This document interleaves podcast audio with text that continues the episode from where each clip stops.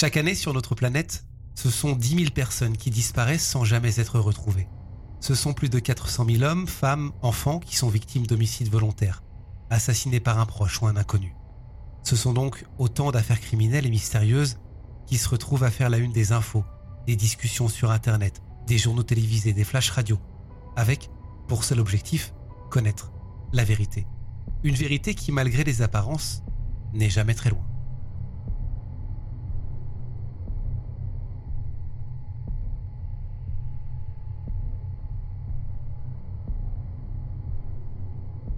En août 1973, en Australie, Joanne Radcliffe, 11 ans, et Kirste Gordon, 4 ans, qui assistaient à un match de foot australien avec leur famille et des amis, disparaissent. Elles se sont toutes les deux volatilisées aux alentours de 15h50 lors du troisième quart-temps du match en allant aux toilettes. Et Jane, Arna et Grant Beaumont, respectivement âgés de 9, 7 et 4 ans, ont disparu le 26 janvier 1966, donc 7 ans plus tôt, sur la plage de Glenelg, en bord de mer d'Adélaïde. Les points communs entre ces affaires, la région et un homme. Un homme blond au visage émacié qui a été vu au contact de tous ses enfants. Alors les deux affaires sont-elles liées? L'Australie a-t-elle fait face à un réseau de prédateurs qui a sévi dans la région? Ou était-ce des actes isolés? Ces affaires remontent à plus de 50 ans et il faut bien rappeler le contexte de l'époque avant de commencer. Les téléphones portables n'existaient pas, il n'y avait pas Internet, les informations ne se diffusaient pas pareil et à la même vitesse qu'aujourd'hui, et on était un peu plus insouciant.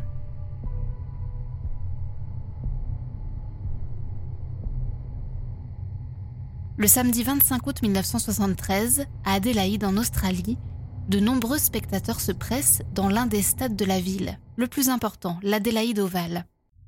Ce jour-là, il y a un match de football australien, et parmi les personnes présentes dans les gradins se trouve la famille Radcliffe, les parents, leur fille Joanne, 11 ans, et son petit frère. Chez eux, c'est une tradition le week-end, ils aiment assister au match de leur équipe. Ils sont accompagnés par un ami de la famille, un dénommé Frank, et avant le match, ils font la connaissance de Kirste Gordon, une fillette de 4 ans, qui est avec sa grand-mère. Le match se déroule bien, l'ambiance est parfaite, en plus il fait beau, et Kirste, la petite de 4 ans, réclame assez rapidement au début du match d'aller aux toilettes. Joanne se propose pour l'accompagner, elle fait un peu plus que son âge, elle est assez responsable, et ses parents et la grand-mère de Kirste les mettent en garde de faire attention mais acceptent que les deux fillettes se rendent aux toilettes ensemble. Elles reviennent à leur place, mais tout va basculer 30 minutes plus tard. À 15h50 précisément, lors du troisième carton du match, lorsque Joanne accompagne une nouvelle fois la petite Kerste aux toilettes, cette fois le temps passe, et les deux fillettes tardent à revenir dans les tribunes, ce qui angoisse toute la famille. Les parents de Joanne et la grand-mère de Kerste, accompagnés par Franck, se mettent à leur recherche et refont le trajet menant aux toilettes sans trouver le moindre signe des petites filles. Pendant plus d'une heure, ils fouillent le stade à la recherche des enfants et demandent une annonce vocale au speaker du stade. À 17h, les spectateurs de l'Adélaïde Oval sont finalement avertis de la disparition des deux fillettes. Des agents de police se mêlent aux recherches, mais malheureusement sans résultat. Une enquête est rapidement ouverte et un appel à témoins est lancé. Il va apporter des informations plutôt inquiétantes. Les deux jeunes filles ont été aperçues plusieurs fois pendant les 90 minutes qui ont suivi leur disparition. Une fois en essayant d'attirer un chat errant, une fois avec d'autres enfants et une autre fois avec un homme. Un homme au visage émacié, d'âge moyen et portant un chapeau. Kirste, la petite de 4 ans, a été vue portée par cet homme. Le suspect tenait par la main Joanne. malheureusement, les témoins affirment tous avoir cru voir un père de famille et ses deux filles. L'annonce de la disparition n'avait pas encore été diffusée dans le stade. Quelques jours après la disparition, un témoin capital va se présenter à la police. Il s'agit d'un jeune garçon de 13 ans qui affirme avoir vu un homme coiffé d'un chapeau s'emparer de la petite Kirste alors que Joanne tentait de l'en empêcher à coups de pied. L'homme a ensuite saisi Joanne par le bras, puis s'est dirigé vers la sortie sud. D'autres témoins confirmeront avoir vu le suspect sur le parking, comme Robert McMahon, âgé d'à peine 17 ans, qui aurait vu l'homme mettre les deux petites dans un van blanc. Il fera même un croquis des deux fillettes. Malgré les efforts des enquêteurs, la trace du suspect se perd à quelques dizaines de mètres de l'Adélaïde Oval. Alors a-t-il pris la fuite en voiture ou s'est-il caché dans l'un des nombreux parcs qui entourent le stade? La police est incapable de le dire et le désespoir des parents grandit de jour en jour. Et ils ne sont pas les seuls. Un portrait robot est diffusé dans tout le sud de l'Australie, dans tous les commissariats et à la une de tous les journaux.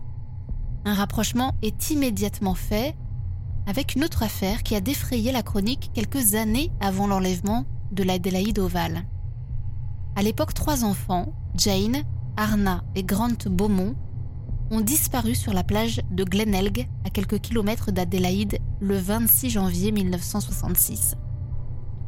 Dans le quartier de Somerton Park, au sud-ouest de la ville d'Adélaïde, les trois enfants profitent de la journée la plus chaude de l'été pour prendre la route de la plage.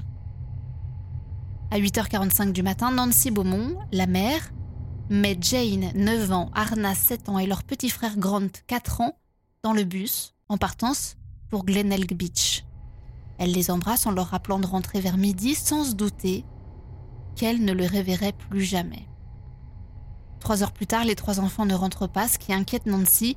Elle prévient son époux Jim qui rentre d'un voyage d'affaires et qui se précipite à la plage à la recherche de ses enfants, mais sans succès. Vers 17h30, les époux Beaumont signalent la disparition de Jane, Arna et Grant. Alors dans un premier temps, les forces de l'ordre ratissent la plage de Glenelg et ses environs. Là-bas, plusieurs témoins confirment avoir vu les enfants Beaumont, mais un détail interpelle les enquêteurs. Plusieurs fois, Jane, Arna et Grant ont été aperçus en compagnie d'un homme grand, blond et athlétique, vêtu d'un simple maillot de bain. Selon certains témoins, les enfants Beaumont jouaient joyeusement en sa compagnie et auraient même quitté la plage avec lui aux alentours de midi 15. Par la suite, la petite Jane serait passée par la Wenzel Bakery, une pâtisserie située non loin de Glenelg Beach, où elle aurait, selon le propriétaire, acheté des friandises et une tourte à la viande. Un détail intrigant, Nancy Beaumont n'avait donné que pile le compte pour payer le trajet de bus, elle n'avait donc plus d'argent pour se payer quelque chose d'autre. Grâce à ces informations, les enquêteurs lancent une opération de grande ampleur en Australie, mais aucun des dispositifs déployés ne permettra à l'enquête d'avancer. Jusqu'en 1968. Deux ans après la disparition de leurs enfants, Nancy et Jim Beaumont trouvent dans leur boîte aux lettres deux mystérieuses lettres. La première est écrite soi-disant de la main de Jane. La seconde d'un homme expliquant s'être auto-attitré gardien des enfants Beaumont. Dans sa lettre, ce dernier se dit prêt à rendre Jane, Arna et Grant et donne un lieu de rendez-vous à leurs parents. Alors bouleversés, forcément, Nancy et Jim Beaumont se rendent sur le lieu de rendez-vous, suivis de près par un inspecteur de police. Mais ni l'homme, ni les enfants ne se présenteront jamais sur le lieu indiqué.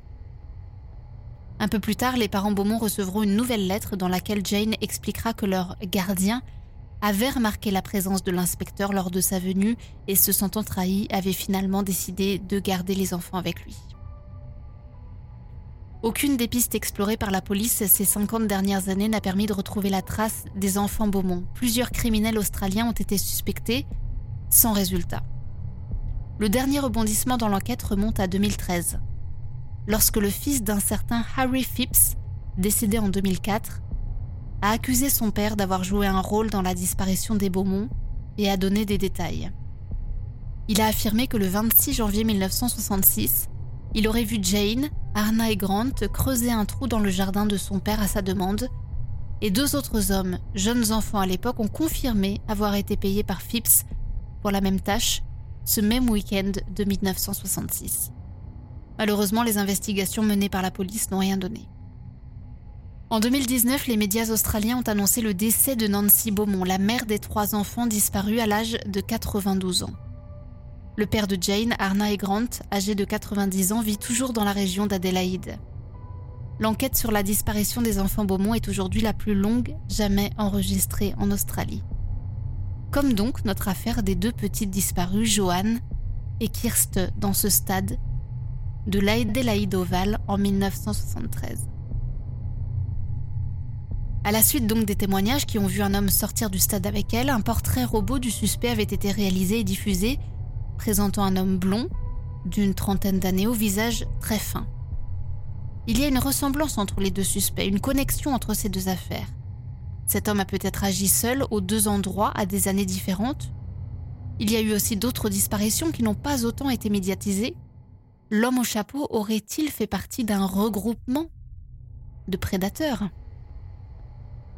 Depuis la disparition de Johan et Kerste, différents suspects ont été mis en cause, mais à chaque fois, les poursuites ont été arrêtées faute de preuves. Arthur Brown, par exemple, il avait été reconnu par une adolescente comme étant l'homme portant Kirst dans le stade à l'époque. Puis la même témoin l'avait reconnu une fois de plus, 25 ans plus tard à la télévision. Arthur Brown avait d'ailleurs été également suspecté en 1966 lors de la disparition des enfants Beaumont. Mais faute de preuves, il n'avait pas pu être accusé. En revanche, il a été accusé de l'enlèvement et de la mort de deux autres petites filles disparues en 1970.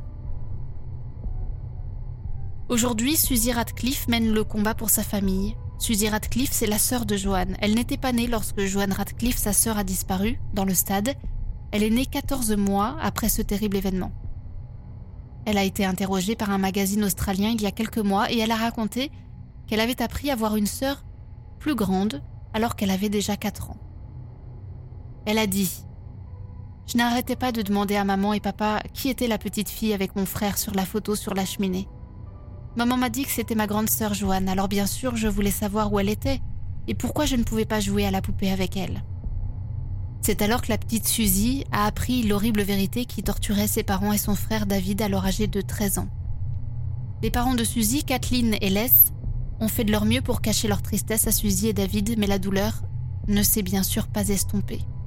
Au fur et à mesure que Suzy grandissait, elle s'intéressait davantage aux détails de la disparition de sa sœur, et en 2006, lorsqu'elle est devenue maman de sa fille Tamara, elle a décidé d'aider les familles qui souffrent depuis longtemps. Elle a dit J'ai alors compris le lien entre une mère et sa fille, et ce que maman a dû ressentir en perdant Joanne. Maman et papa avaient l'habitude de laisser la lumière du porche allumée tous les soirs. Alors si Joanne rentrait à la maison, elle saurait que nous l'attendions. C'est devenu un symbole d'espoir pour notre famille. Suzy laisse toujours la lumière du porche allumée, mais malheureusement, ses parents sont décédés depuis. Ils sont morts le cœur brisé sans savoir ce qui était arrivé à leur petite fille. Suzy réclame désormais une reprise de l'enquête sur la disparition de cette sœur qu'elle n'a jamais connue. Elle dénonce notamment le fait que l'ami de la famille, le dénommé Frank, n'aurait jamais été interrogé par la police alors que selon la maman de Joanne Radcliffe, Frank aurait quitté son siège dans les gradins 30 minutes avant la disparition de sa fille et qu'il n'aurait pas vraiment participé aux recherches des deux fillettes à la fin du match. La grand-mère de Kerste avait également dénoncé le comportement plutôt étrange du dénommé Frank pendant le match, mais l'homme n'a jamais été officiellement interrogé dans cette affaire. Désormais, Suzy plaide un recours aux centaines d'échantillons ADN recueillis au fil des années et elle n'est pas la seule. Des dizaines de familles vivant dans la commune d'Adélaïde sont dans la même attente depuis 50 ans.